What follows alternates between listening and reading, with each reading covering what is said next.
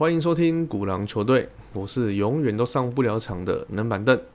好久没有上来说故事给大家听了，上一次已经是两个月前啦。从九月一路到十二月，这中间行情反反复复轮动表演，经历了九月的惨淡。那这个月整体看起来多头好像有一些复活，不过整个大环境的声浪已不如从前啊。最近跟身边的朋友聊天，也没有听到他们在讲股票了，绝口就是不敢提。为什么呢？因为有太多的台湾人买的都是科技类股。不过这一波反弹上来的大圈子几乎没有吃到什么甜头，加上亚洲又要过年了，大家可能还为了今年该怎么包在头痛。毕竟钱都住套房了嘛，还没有 check out，是要哪来的口袋钱能包？除了现实中已经感受不到气氛之外了，呃，网络上也很少看到在讨论股票的话题，大多网友都在贴对账单啊，互相调侃那亏损多少。但绝望不代表没有希望，多看多听股狼球队的内容，也能在哀嚎遍野的市场中抓住一块浮木。一开始呢，我们就来讲讲指数附件的环节。美国其中选举已经结束了，呃，目前两党是由参呃，目前参众两院是由两党来主政的。这样的情况下呢，未来提出的法案上会遇到更多的难关，一言不合我就背格是吧？跟台湾一样。对于整体股市来说，也没有办法加分到哪里去。原先各界期盼说共和党会双赢，能够带来一点鸽派的气氛，不过看起来这块甜头是舔不到了。再来就是在 FED 官员都极力发声会打压通膨的情况下，现在看的不是说升息步伐，而是说最终的利率，这也导致说多头两度被浇熄，整体的股市在十一月稍稍有反弹，但就好像两边不同的世界。道琼在十月涨了十三趴，这个月截至录音的当下也有三个 percent 的涨幅，标普少了一点，上个月八趴，本月至今大概两趴，而纳斯达克就更惨了。上个月只有三趴，所以这个月还是下跌的情况。从指数表现来看啊，可以知道整体大环就是整体的环境都是涌向保守来看待。大家不愿意把钱丢到高成长的科技股，宁愿把钱拿去丢价值股。看看这波上来的生技啊，还有能源，那还有呃大型银行，比如说摩根大通跟高盛，有这些股价撑得死死的股票，你说道琼怎么会跌呢？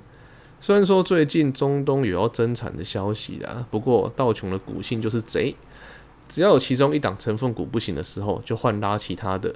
你看看本周一的氛围其实不是很好，但是呢，有一只迪士尼就够把指数拉到平盘附近了。不过这么说起来，道琼是不是呃立于不败之地的？其实这只能对一半啊。虽然说目前来讲，以它是最强势的，走势呢也还在反弹的格局中。不过它从底部翻上来了百分之十七，呃，来到前破八月的高点附近，有点乏力，看起来有点像是在消化卖压。理想的情况是，呃，盘整过后持续往上攻，但万一做头下跌，就不那么的美丽了。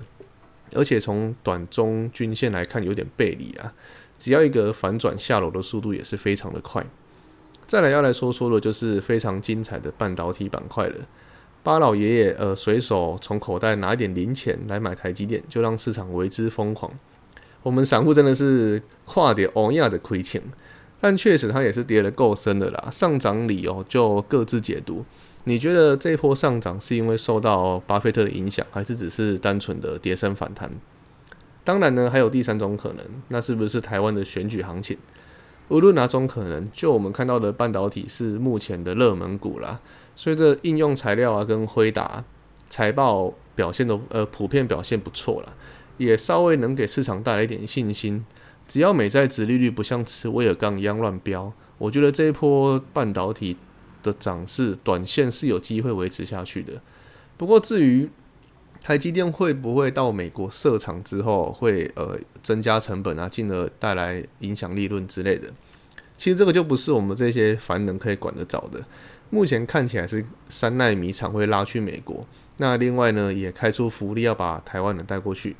不过三纳米占整体营收的三到六趴而已，影响有限啊。加上客户积极的下单，台湾跟美国政府都给予不少优惠之外。这么大的公司，绝对比我们这些小散户还会算财务报表。就算台积电的成本影响整体财报，那也绝对不会是短期看空的理由。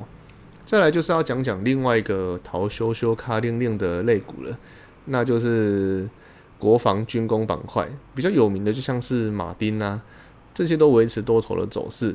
从年初的乌俄战争预期只会打三个月，打着打着都要到周岁了，加上前段时间佩洛西来台，两岸又紧张起来，这样只会让国防预算不断的增加。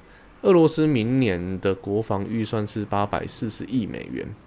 比二零二一年首次提出的二零二三年预算高出了百分之四十。你说从这个基础来看，欧美会敢缩减开支吗？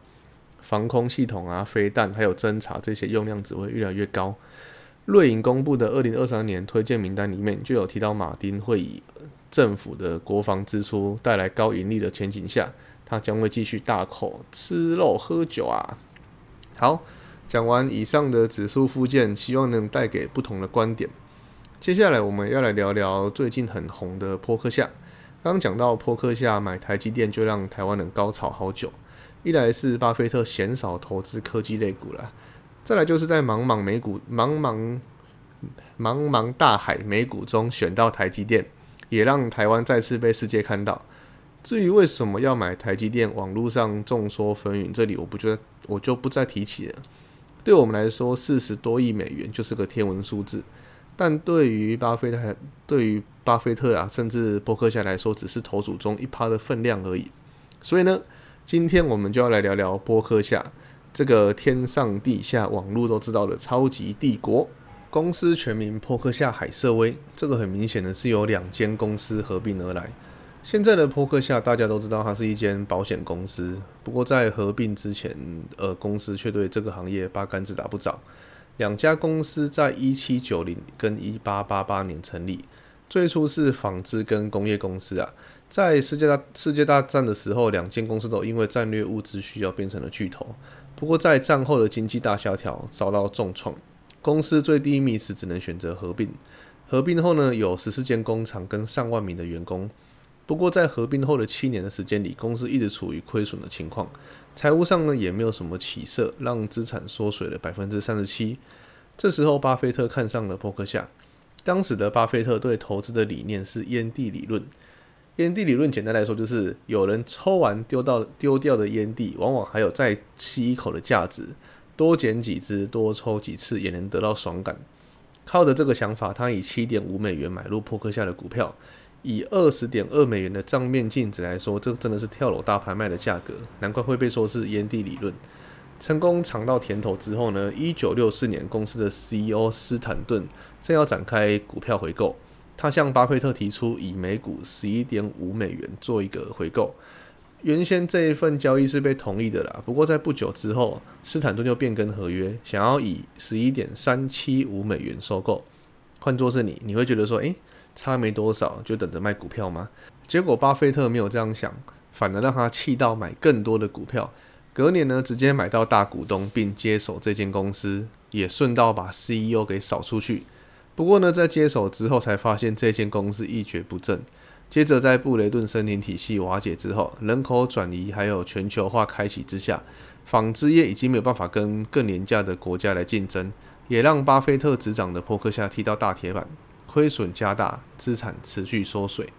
就在这个时空背景之下，芒格出现了。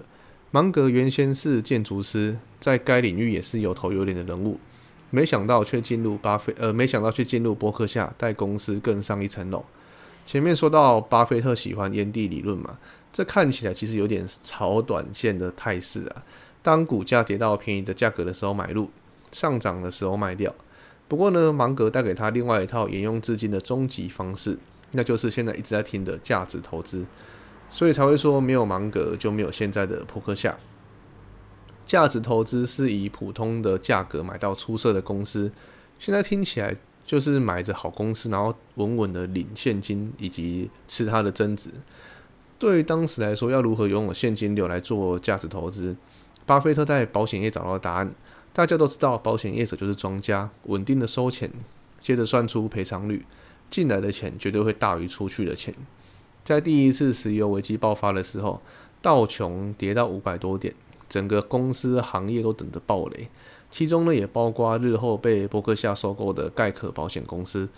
这间公司主要是做车险服务，因为公司投资不利，而且内部营运问题不断等等，三年的时间暴跌了九成，最低的时候跌到股价两美元。波呃，波克夏在一九七六到一九八零这四年的时间，偷偷的买入四千七百万美元的盖克股票，结果这个四千七百万一路涨到一点零五亿美元。同一年呢，雷根上任，大力推行雷根经济学，美国通胀回落，经济起飞，道琼涨到两千点。这时候盖克股价一跃而上，最终这笔投资赚了将近五十倍。好，到这边呢，大家会想说，诶，赚了五十倍，那我可以获利了结了？没有。波克夏这个时候用剩余的，呃，波克夏用赚的钱再买入剩余的盖可股票，直接将盖可纳入旗下，变成子公司。刚讲到保险业就是满满现金的企业，波克夏用保险呃保费收入买新的保险公司，接着呢再用新保险公司的保费收入再买新的保险公司，滚雪球就这样定型了。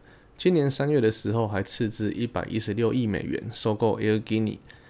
到现在来看，这颗雪球还是没有停下来，还在继续滚。价值投资也让巴菲特对可口可乐一战成名。